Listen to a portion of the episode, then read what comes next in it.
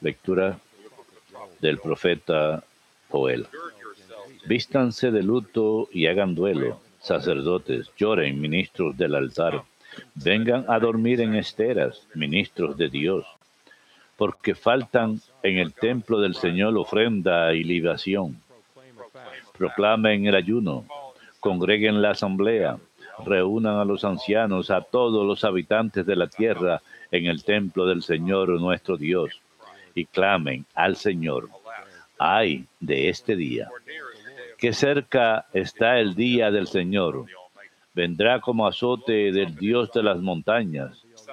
Toquen a trompeta en Sión, griten en mi monte santo. Tiemblen los habitantes del país que viene.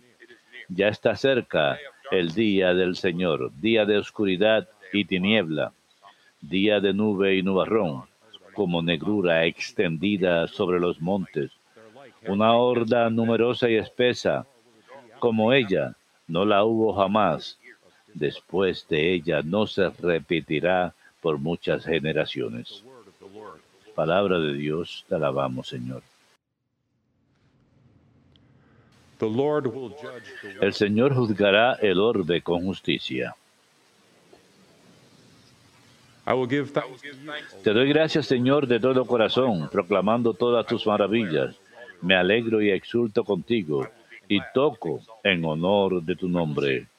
Oh Altísimo Dios. El Señor juzgará el orbe con justicia. Reprendiste a los pueblos, destruiste al impío y borraste para siempre su apellido. Los pueblos se han hundido en la fosa que hicieron, su pie quedó prendido en la red que escondieron. El Señor juzgará el orbe con justicia.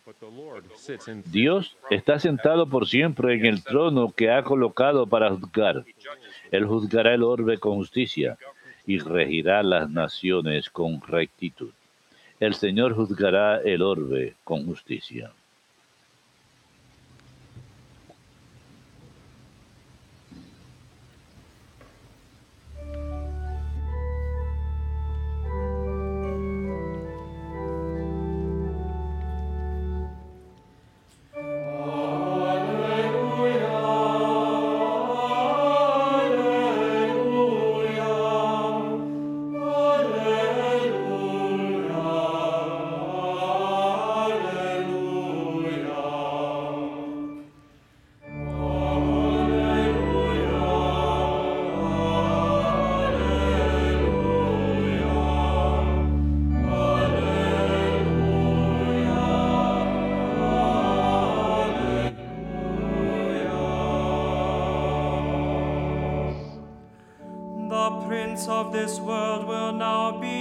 Ya va a ser arrojado el príncipe de este mundo. Cuando yo sea levantado de la tierra, atraeré a todos hacia mí, dice el Señor.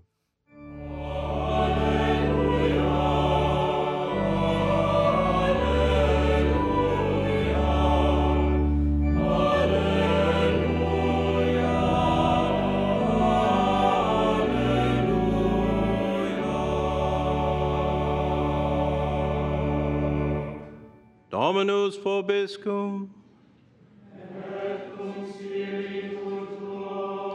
Lectio Sancti Evangelii secundum Lucum.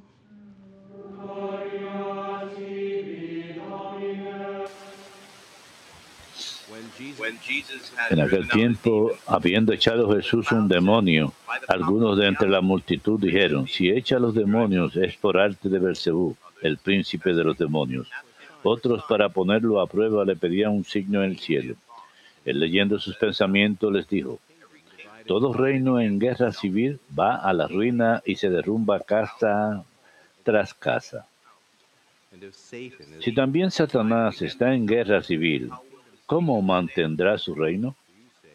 Ustedes dicen que yo he hecho los demonios con el poder de Belcebú.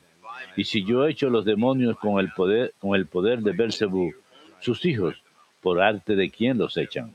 Por eso, ellos mismos serán sus jueces.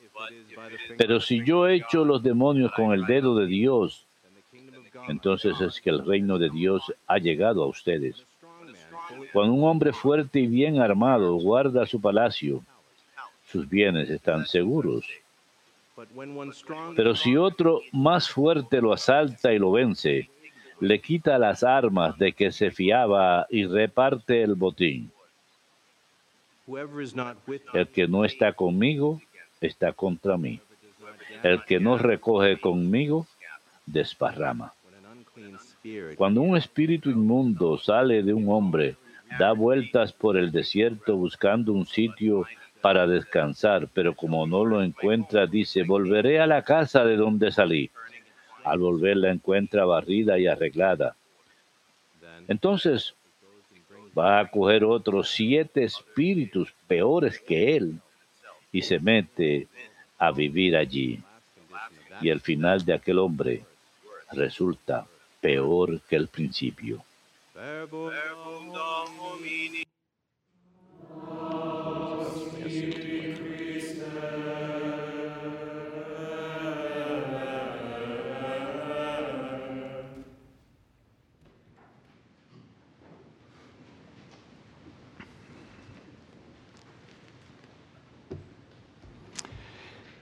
The oldest African American parish in the diocese of La parroquia más antigua afroamericana en la diócesis de Birmingham es Nuestra Señora de Fátima, en el área de Titusville.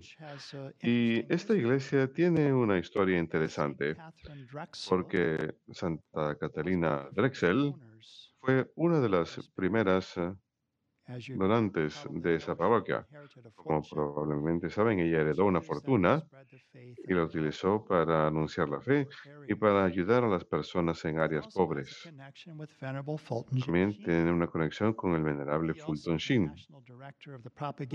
También es director de la propagación nacional de la fe.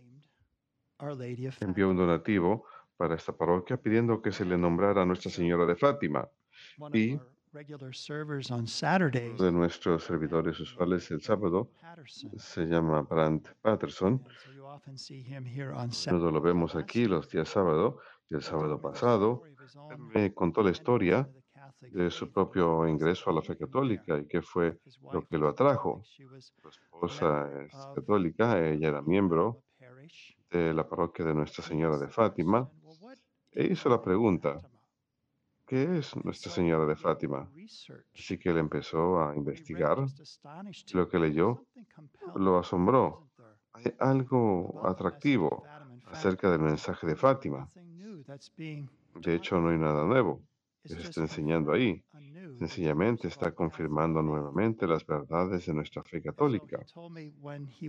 Así que él me dijo que cuando fue a la Jornada Mundial de la Juventud a comienzos de este año, pudo hacer un peregrinaje hasta Fátima y qué bendición tan grande fue para él poder ir ahí. Ese mensaje de Fátima al final lo llevó a ir a misa. Al comienzo se sentaba en la parte de atrás porque él dijo, si no me gustaba me podía ir fácilmente. Él no sabía lo que era la misa, pero más adelante empezó a sentirse atraído y como la Eucaristía realmente es tan importante para él el día de hoy. Así que ofreció una, estoy ofreciendo una misa motiva para el Sagrado Corazón y la razón es porque tenemos una doble oración el día de hoy. Esta mañana tenemos la misa y luego a las nueve en punto tendremos una hermosa hora santa para los niños, con los niños de la Academia, Academia Santa Rosa, de las, con las hermanas dominicas y acompañando a más de 80 niños, segundo al octavo grado, que estarán aquí en la capilla, de 9 a 10 de la mañana, hora del centro, 10 a 11 hora del este. Les invito a que estos y para esta hora santa y la oración del rosario. Así que en especial estaremos pensando en la Virgen, su corazón inmaculado, durante esa oración del rosario con los niños. Y durante esta misa en especial estaremos pensando acerca del Sagrado Corazón de Jesús. Y de hecho, fueron los niños a quienes el ángel enseñó una oración, una oración, la más larga de las tres oraciones que ustedes, dice, concluye con lo siguiente. por los infinitos méritos de su sacratísimo corazón, a través del Inmaculado Corazón de María, pero por la conversión de los pobres pecadores, por los infinitos méritos de su Sagrado Corazón. Así que ese es nuestro enfoque, en especial será, por supuesto, el corazón inmaculado de María unido al Sagrado Corazón de Jesús. Y cuando pensamos acerca de las lecturas de hoy, hoy nos está llamando a que estemos conscientes que hemos de rendir cuentas de nuestras vidas.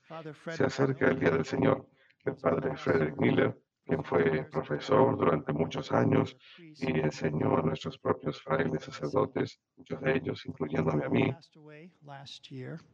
él falleció el año pasado, fue un gran mariólogo y encontré una homilía que le ofreció hace dos años, en esta ocasión acerca del milagro del sol. Hoy es el aniversario del milagro del sol, octubre 13, 1917. Y él dijo que quizás fue un vistazo, no tuvimos ese fenómeno cósmico que miles de personas presenciaron, que quizás fue un vistazo de los eventos apocalípticos que marcarán el fin del mundo presente. Sabemos que este mensaje también, cuando pensamos en la luz de Joel su llamado a estar preparados para el día del Señor, que él menciona en su homilía lo que Lucía, quien vivió hasta los 97 años de edad, que en cierta forma se convirtió en guardiana del mensaje, ella recibió permiso para escribir un mensaje, un, un libro titulado Llamados. En ese libro ella cuenta lo siguiente. La batalla final entre el Señor y el reino de Satanás será acerca del matrimonio y la familia. No tengan miedo. Porque todo el que trabaja para la santidad del matrimonio y la familia siempre estará opuesto en toda forma. Siempre, porque ese es un tema decisivo. Sin embargo, la Virgen ya ha aplastado la cabeza de Satanás. El padre Miller dijo, esta verdad cristiana fundamental es Satanás la odia en particular. Es a través de la violación del quinto y sexto mandamiento que Satanás busca guiar a los hombres y mujeres al final de los tiempos en contra de su revuelta contra Dios. Él dice, la hermana Lucía dijo lo siguiente, el infierno es una realidad, es la pérdida eterna de Dios, es un fuego sobrenatural. Continúen predicando acerca del infierno porque el Señor mismo habló del infierno y está en las Sagradas Escrituras. Dios no condena a nadie al infierno. Dios le dio a los hombres la libertad de elegir y Dios respeta esa libertad. Por supuesto, esa fue la visión que tuve en julio, que los niños tuvieron que nos dejó horrorizados. Que la Virgen en esa aparición dijo, Dios desea establecer devoción a mi sagrado corazón para salvar a los pecadores. Y hay una hermosa oración que ella le enseñó a los niños que nosotros también podemos rezar. En toda dificultad, todo sacrificio que hacemos, toda dificultad de nuestras vidas, Jesús, esto es por amor a ti, por la conversión de los pecadores y en propiciación por las ofensas contra el Inmaculado Corazón. Aprendan esa oración. Y cuando tengan alguna dificultad en sus vidas, algo doloroso o algún sacrificio que ofrezcan, Jesús, esto es por amor a ti, por la conversión de los pecadores, en propiciación por las ofensas contra el Inmaculado Corazón. El padre Calloway, en su libro sobre el Rosario, Los Defensores del Rosario, habla acerca de los misterios luminosos del Papa Juan Pablo II. Menciona que hay otros como San Luis María de Montfort, que también sugirieron otros posibles misterios, y también el siervo de Dios, Patrick Payton, el padre Patrick Payton. Pero el Papa Juan Pablo, cuando estableció ofreció como opción la oración de los misterios luminosos, los tomó de un hombre que se llama San Jorge Preca, quien es llamado el segundo apóstol de Malta, San Pablo siendo el primero, porque él fue el primero en llegar a Malta. Pero San Jorge Preca ideó estos misterios luminosos. Pero me gusta lo que dijo el padre Calloway. El Papa Juan Pablo fue profético para nuestros tiempos. Estas meditaciones realmente son necesarias para nuestra era. ¿Cuáles son esos cinco misterios luminosos? El bautismo, el bautismo del Señor. Muchos hoy no bautizan a sus hijos, no ven la importancia del bautismo. O incluso, tristemente, algunos oficialmente han renunciado al bautismo que reciben cuando son niños. Así que el bautismo, este gran obsequio que recibimos sin merecerlo, que Dios nos ofrece para que, podemos, para que podamos ser más aún hijos suyos. Las bodas de Caná, nuevamente, como dijo Lucía, que esto es en especial lo que odia Satanás, la santidad del matrimonio. Por eso vemos tantas ofensas contra él el, el día de hoy. Tenemos que reflexionar sobre eso, que Cristo mostró la dignidad del matrimonio a través de su presencia en una boda. Tercero, la conversión.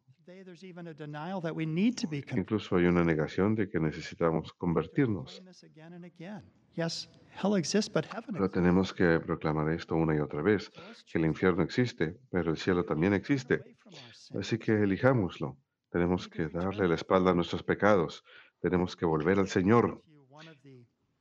Les contaré una, uno de, nuestros, uno de los testigos que presenciaron el milagro del sol.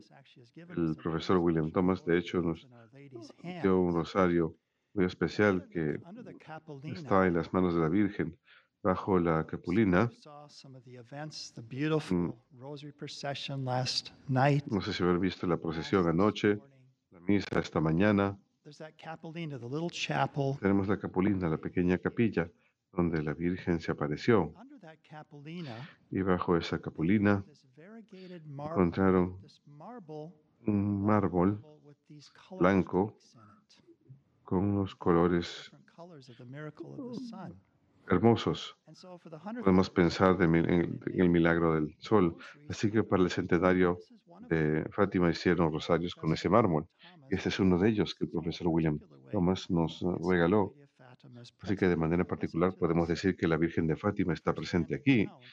Miren este relato de un muchacho de nueve años que más adelante se hizo sacerdote, el padre Ignacio Lorenco lo que él presenció el día del milagro del sol. Tenía apenas nueve años y fui a la, iba a la escuela local. A mediodía me sorprendieron los gritos de unos hombres y mujeres que estaban pasando por la calle frente a la escuela. Maestra. fue la primera en correr afuera con los niños tras ella. Afuera la gente estaba gritando, llorando y señalando hacia el sol. Fue el gran milagro que uno puede ver claramente desde la cima de la colina donde estaba mi escuela, el milagro del sol acompañado por, por todos sus extraordinarios fenómenos. Me sentí incapaz, escribe, de describir lo que veía y sentía. Miré físicamente al sol que parecía pálido y no lastimaba los ojos. Parecía una bola de nieve que giraba sobre sí misma y finalmente bajaba a la tierra en zigzag. Aterrorizado me escondí entre las personas que estaban llorando y esperando el fin del mundo en cualquier momento. Cerca de nosotros había un no creyente que había pasado la mañana burlándose de los hombres, la gente sencilla que había ido a Fátima a ver a una niña Ahora estaba aterrorizado, con la mirada fija en el sol. Más adelante estaba temblando totalmente y cayó de rodillas en el lodo, gritando a la Virgen. Mientras tanto, la gente continuó gritando llorando, pidiéndole a Dios que perdone sus pecados. Nos corrimos a la capilla en la aldea que rápidamente se llenó a capacidad. Ante esos largos momentos del prodigio estelar, los objetos en torno nuestro se veían de todos los colores del arco iris. Nos veíamos a nosotros mismos, azules, rojos, amarillos. Todos estos fenómenos aumentaron el temor de la gente. Después de unos diez minutos, el sol, pálido y débil, regresó a su sitio y la gente se dio cuenta que el peligro había terminado. Hubo una expresión de alegría, todo el mundo se unió en alegría y agradecimiento a la Virgen. People repented of their La gente se arrepintió de sus pecados. Ese es uno de los llamados. El tercer misterio luminoso, la conversión, el llamado a la conversión.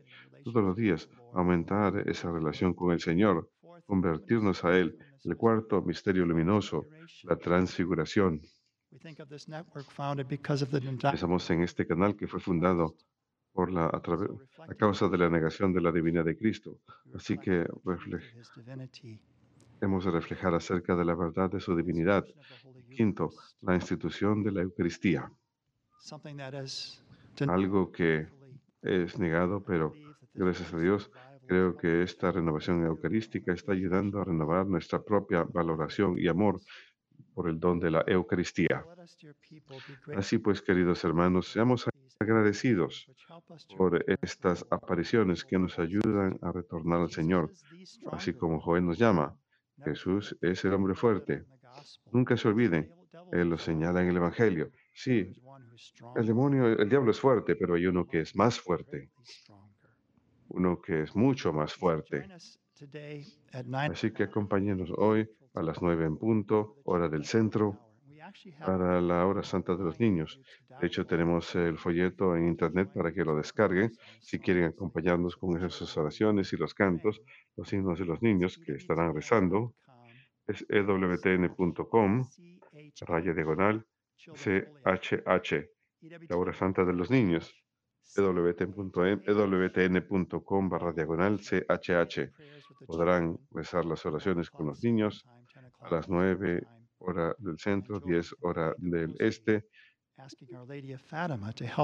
orando el rosario pidiéndole a la Señora de Fátima que nos ayude en nuestros propios tiempos tribulados.